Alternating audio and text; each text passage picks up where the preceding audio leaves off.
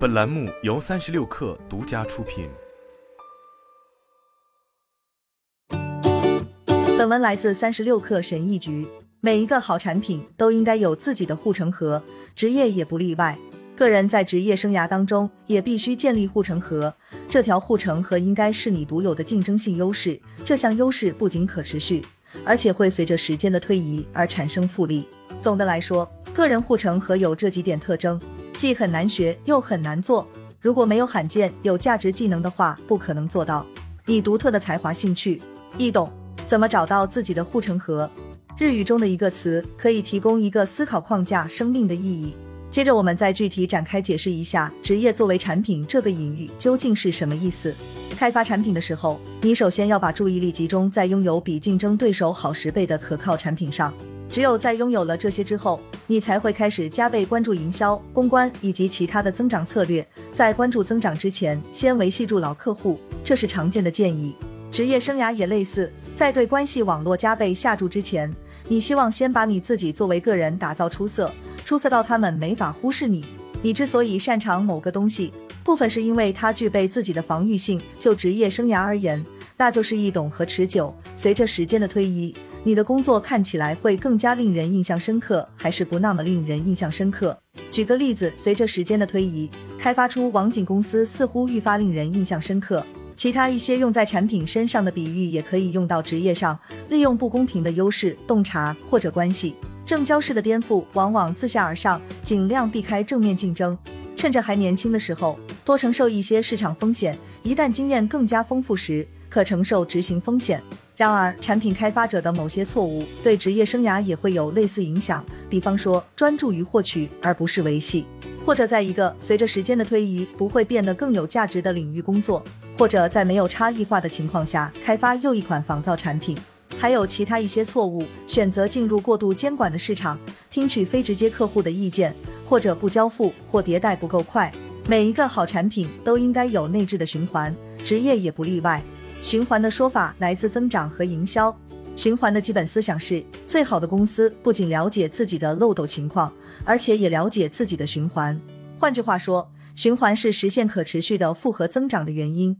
建立一个没有循环的漏斗，意味着你得不断推动才能获得输出，并且到了一定时候，这个过程就会变得不可持续。尤其是如果漏斗被颠覆的话。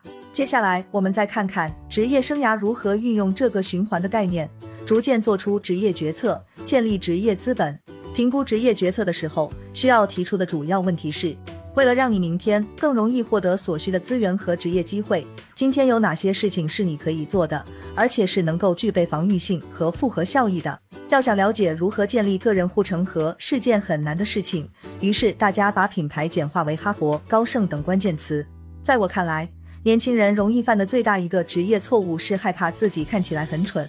所以他们用走安全路径来限制自己的下行空间，但却没有意识到他们也因此限制了自己的上行空间，并且上述的安全职业路径往往是锦标赛式的竞争，他们也许不像人们想象的那么安全。然而，随着信息对称性的增加，品牌的价值会降低。在一个信息完美对称的世界里，你的哈佛学位的价值只能等同于在那里培养出来的技能、关系网络等的内在价值。我假设有四种不同类型的职业循环或者资产：专业知识技能、金融资本、品牌辨识度、独特的关系网络访问优势。这些环节是自我强化的，每一个都能为其他的环节助力，但并非所有循环都是平等的。比方说，你可能很富有，但不受尊重，人们会因为你的钱而利用你，但你的影响力将仅限于你弄到钱的能力。你可以有一个很大的品牌，但仍然不受尊重。人们会利用你的渠道，但你的角色仅限于你可以吸引的注意力。一旦别人利用你达到了目的，你就不再被需要了。你可以有很好的关系网络访问权限，但仍然不受尊重。别人会利用你的关系网络，但你的影响力将仅限于将联系人引荐给别人。一旦你作为路由器的作用发挥完毕，你的利用价值也就没了。而且更糟的是，与金融资本不同的是，你不能从中获得任何价值。如果你将自己的关系网络看作是一个交易市场的话，这个交易市场已经百分之一百泄露了。我来解释一下，人脉广泛是一回事，有策略的结交关系是另一回事。建立会随时间产生复合作用的关系网络又是另一回事。在这些具备战略性的关系网络里面，受到尊重是另一回事。比方说，他们不仅喜欢你，而且非常尊重你，而且会打个比方，让你用更好的交易条件投资他们的公司，为你的专业知识给你付钱，或提供给你一些其他的象征性的等价物。尊重这个环节的促进作用最大，但我没有把它列到循环里面，因为这个东西你没法直接追求，它是其他东西的副产品。事实上，我认为最好是通过获得专业知识和技能来赢得尊重。知识和技能是吸引到其他环节的又一个重要环节。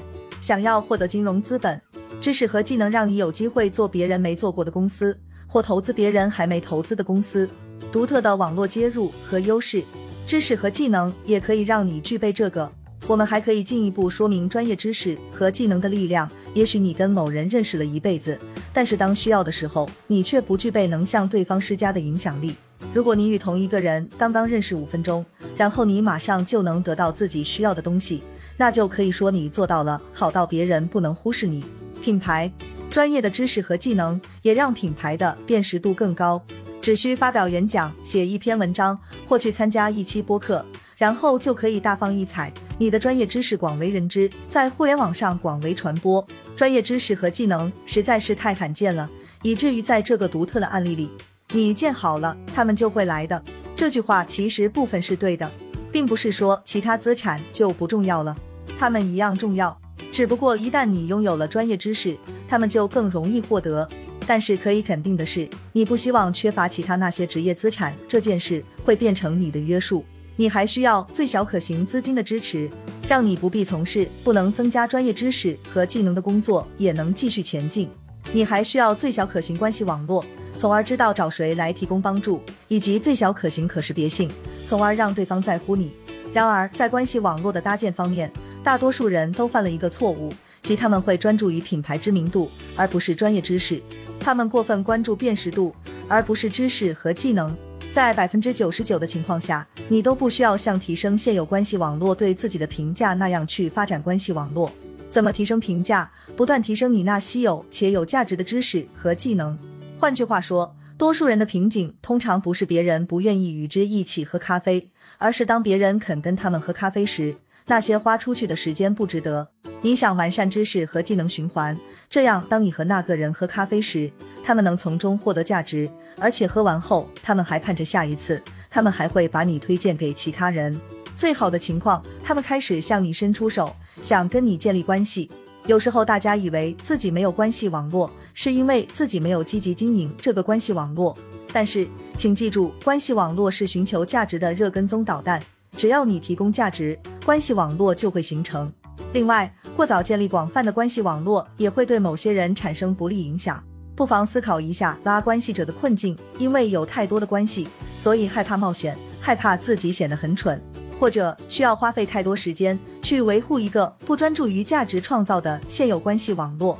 你得先拥有稀有且有价值的技能知识，在打好这个基础之前就优化关系网络，就好像在找到产品市场匹配之前，把注意力放在增长上面一样。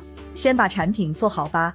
最好的榜样是先花时间形成自己的技能和专业知识，然后马上就能建立关系网络的人，而不是那些先建立关系网络，然后再把技能、专业知识追加上去的人。不是说后者行不通，但它要难得多。换句话说，专注于知识和技能，可以让你用最快的速度获得其他要素：资本、关系网络以及辨识度。知识和技能会推动所有其他要素，并改善你的选择性、自主性和持久性。而反过来就不行了，没有捷径可走，你必须投入时间。好了，本期节目就是这样，下期节目我们不见不散。